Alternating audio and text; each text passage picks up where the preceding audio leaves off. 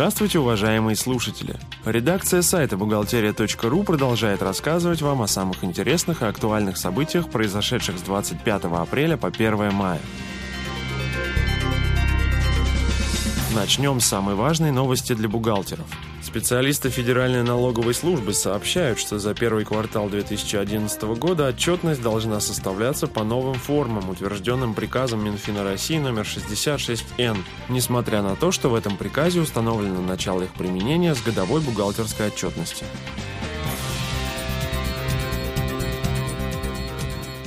Минимальный размер оплаты труда будет увеличен до 4611 рублей. Такое предложение выдвинул Думский комитет по труду и социальной политике. Напомним, что размер минимальной оплаты труда на сегодняшний день равен 4330 рублей. Если изменения будут приняты, то новый минимальный размер оплаты труда начнет действовать с 1 июня 2011 года.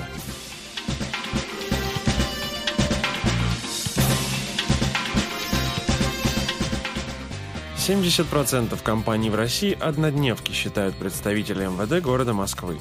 Ежегодно в столице регистрируется около 5000 фирм-однодневок.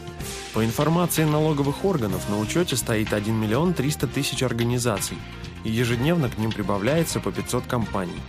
В МВД считают, что только 30% зарегистрированных компаний ведут деятельность, а остальные 70% фирм используются для уклонения от налогов.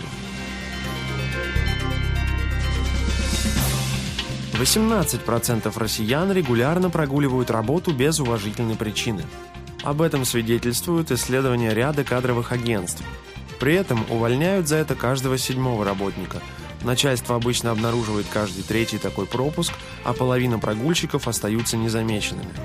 Чаще всего работники компании прогуливают работу из-за стресса или депрессии.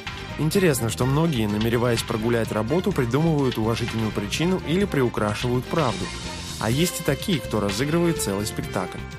Однажды симулировал высокое давление путем приседаний и натирания лица вафельным полотенцем, признался один из респондентов.